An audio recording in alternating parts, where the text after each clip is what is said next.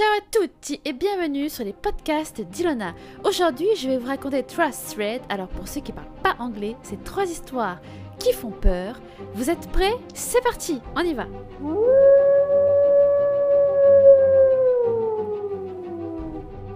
La première histoire que je vais vous raconter, c'est l'histoire d'Agathe. Agathe, c'est une jeune collégienne et tous les vendredis avec ses copines, elles vont manger à l'extérieur. Ce jour-là, il fait beau et elles décident d'aller manger dans un parc qui se trouve pas loin de leur collège. Ce parc est gigantesque. Il y a des terrains de baseball, des tables de pique-nique et des balançoires. D'un côté, le parc est bordé d'une clôture parce qu'il donne sur des maisons et de l'autre par un ruisseau. Derrière ce ruisseau, on peut apercevoir un hôtel abandonné depuis au moins 5 ans. Toutes les fenêtres sont fermées, mais apparemment à l'intérieur, tout est resté intact. Et du coup, certains disent que des sans-abri viennent squatter.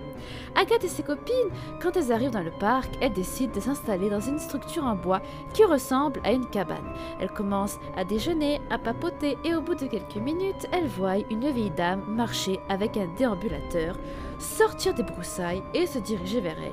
Cette vieille dame est vraiment lambda, elle se déplace lentement, elle a les cheveux bouclés blancs, un foulard autour du cou, des grands nez de soleil et elle porte également plusieurs couches d'habits.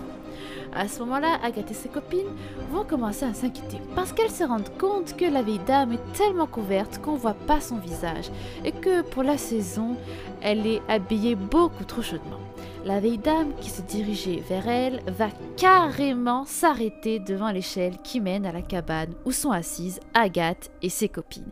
Elle va attendre quelques secondes sans bouger et va finalement leur sourire sans parler. Agathe et ses copines comprennent qu'il y a quelque chose qui va pas. Elles sont effrayées et en plus elles se rendent compte qu'elles sont toutes seules, toutes seules dans le parc. Elles commencent à paniquer, puis soudain une sonnerie va retentir.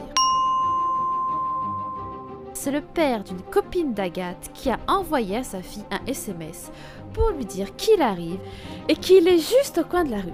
La copine d'Agathe lit bien fort le SMS pour que la vieille dame l'entende. À ce moment-là, la vieille dame qui a tout entendu se redresse, attrape son déambulateur et se met à courir. Elle court tellement vite qu'Agathe et ses copines comprennent seulement à ce moment-là que cette vieille dame n'en était pas une. Vu l'agilité et la corpulence, une fois redressées, elles comprennent que c'était un homme déguisé en vieille femme. Une fois la vieille dame partie, Agathe et ses copines sont soulagées. Et la fille qui avait reçu le SMS de son père va leur avouer qu'en réalité, c'était du bluff. Son père ne lui avait pas écrit, que c'était elle qui avait fait sonner son portable. Franchement, Agathe peut remercier sa copine, car grâce à cette petite ruse, elle leur a sauvé la vie. Et vous, avez-vous déjà menti pour sauver votre vie?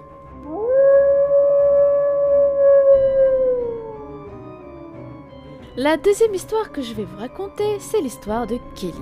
Kelly est lycéenne et dans son lycée, elle prend des cours d'art et plus précisément de poterie. Pour elle, c'est plus qu'un cours, c'est une véritable passion. Durant ce cours, l'ambiance est géniale, tout le monde s'entend bien et elle va rencontrer un élève du nom d'Isaac. Il est dans une classe supérieure, il est gentil, il est serviable et tout le monde l'apprécie. Elle va donc naturellement nouer une amitié avec lui. Au début, Kelly craque sur Isaac, mais comme c'est une fille réservée, elle va garder ses sentiments pour elle et ne va en parler à personne. Au fil des semaines, elle va se rendre compte qu'Isaac la regarde tout le temps. Et dès qu'il est là, il lui parle. Il s'intéresse à ce qu'elle aime, il lui fait des cadeaux. Et elle se dit que certainement Isaac a des sentiments pour elle. Mais pour une raison qu'elle ignore, Kelly trouve ça vraiment effrayant. Un jour, pour finaliser leur projet d'art, ils décident de faire une photo de groupe et Isaac va commencer à lui faire des compliments sur la façon dont elle est habillée. Et Kelly va se sentir vraiment gênée, surtout lorsqu'elle voit qu'il s'amuse à la rendre mal à l'aise, parce qu'il a compris que c'est une fille très réservée. Mais heureusement pour elle, c'est la fin de l'année. Les vacances passent et la rentrée arrive. Kelly, quand elle arrive très vite, elle va tomber sur Isaac. Elle le salue à contre-coeur et essaye de l'éviter. Très vite, elle se rend compte qu'il vient toujours engager la discussion. Et puis un jour, en plein cours, il lui demande si elle veut sortir avec lui. Kelly se sent piégée et répond non. À partir de là, Kelly se rend compte qu'Isaac la suit tout le temps. Il marche derrière elle dans les couloirs, la suit de cours en cours, et il va même la suivre en dehors du lycée jusqu'à son arrêt de bus. Kelly est vraiment effrayée et décide d'en parler à son père. Son père est très costaud, il a un sale caractère, mais il ne la croit pas. Elle va en parler à des profs, des conseillers, mais au lycée, personne ne la croit. Tout le monde lui dit qu'Isaac est gentil et qu'il est juste maladroit. Kelly va décider, entre les cours, de se cacher, de ne plus aller déjeuner, bref, de tout faire pour l'éviter. Elle va commencer à prendre une mauvaise habitude et se faufiler en salle de poterie quand elle vide. Et un jour, Isaac la voit. Il rentre dans la salle et s'enferme avec elle commence à lui faire des reproches. Il comprend pas pourquoi elle est vite. Il se demande si elle le déteste. Et au fur et à mesure, il se rapproche de plus en plus. Là, Kelly trouve un prétexte et sort de la classe en courant. Elle a de la chance, il y a du monde dans les couloirs, du coup, Isaac la perd. À partir de ce jour-là, Kelly va faire en sorte de ne plus jamais se retrouver seule avec lui elle va continuer à l'éviter, et la dernière fois qu'elle le croise, il lui court derrière dans les couloirs et se met à hurler Pourquoi tu ne me parles jamais? Mais heureusement pour elle, c'était entre deux cours et Kelly s'engouffre rapidement dans une salle de classe. Kelly n'a jamais plus revu Isaac, car n'étant pas dans la même classe qu'elle, ses cours se sont arrêtés plus tôt. Bien qu'elle ne l'a plus jamais revu, Kelly a parfois du mal à dormir et se demande si Isaac la suit toujours. Et vous, avez-vous déjà été suivi par quelqu'un?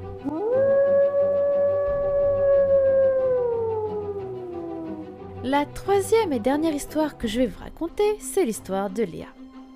Léa, c'est une jeune étudiante, sa première année de fac, et elle s'installe dans un logement étudiant en plein centre-ville. Elle va rapidement se faire des amis. Elle va rencontrer Mike et John, deux garçons geeks plutôt cool qui ont l'air de se connaître depuis longtemps, et Erika, une fille assez sympa. Et très vite, ils vont former un groupe, ils sortent ensemble au boîte de nuit, ils mangent ensemble, et tout se passe super bien jusqu'à ce que Léa se rend compte que Mike et John la draguent et qu'ils ont des sentiments pour elle. Comme ce n'est pas réciproque, Léa décide de s'éloigner d'eux.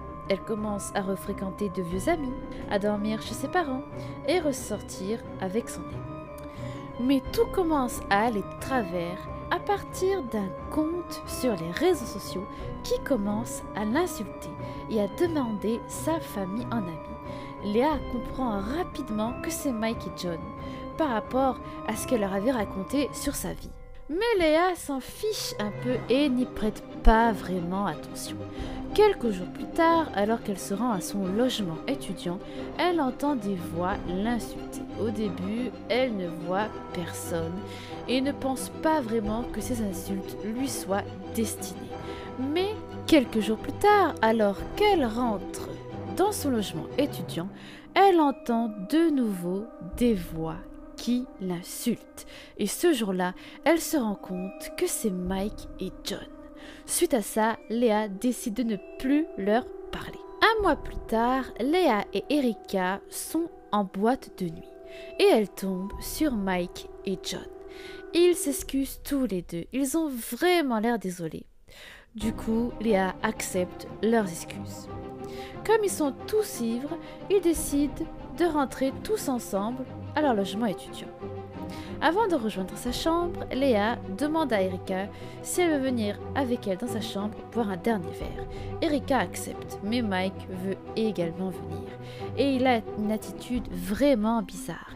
Il essaye à tout prix de la toucher, de la serrer dans ses bras. Léa est de plus en plus nerveuse et espère bien qu'Erika va la défendre. Sauf que voilà, quand Erika voit tout ça, elle s'enfuit en courant et abandonne Léa avec Mike. Léa commence vraiment à paniquer, surtout que Mike est bien plus grand qu'elle et elle dit à Mike qu'il doit aller se coucher, qu'il doit arrêter, mais il essaye de l'embrasser. Léa le pousse, elle lui dit d'arrêter et pendant 20 minutes elle va se battre avec Mike pour essayer de le calmer. Puis soudain, Mike se calme et décide de la ramener à sa chambre. Sauf que Léa ne croit pas une seconde à ce que dit Mike. Elle marche lentement à côté de lui, puis soudain, elle s'élance en courant dans le couloir et ferme toutes les portes derrière elle en les verrouillant, jusqu'à ce qu'elle arrive dans sa chambre.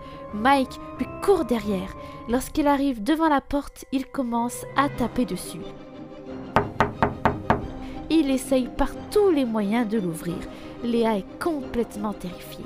Elle appelle son petit copain et lui demande de venir la chercher. Pendant 20 minutes, elle va essayer de le convaincre, mais son petit copain va refuser. Léa est complètement anéantie. Surtout qu'elle se rend compte qu'entre-temps, Mike lui a envoyé des messages dans lesquels il lui dit ⁇ Laisse-moi rentrer, je veux te regarder dormir ⁇ Léa est complètement anéantie, puis soudain, plus aucun bruit ne retentit. Et là, l'alarme au feu se déclenche.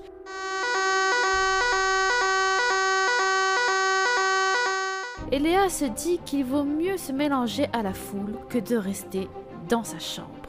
Elle descend et elle voit au loin Mike qui la cherche. Les pompiers arrivent et en réalité, ils se rendent compte qu'il n'y a pas le feu et que l'alarme a été déclenchée au dixième étage, là où se trouve la chambre de Léa.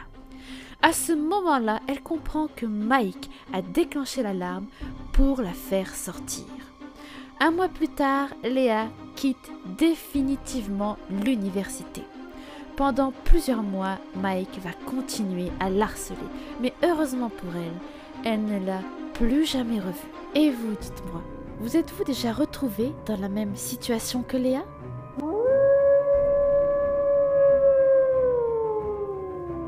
J'espère que ces trois histoires vous ont plu. On se retrouve très vite. À la prochaine. Ciao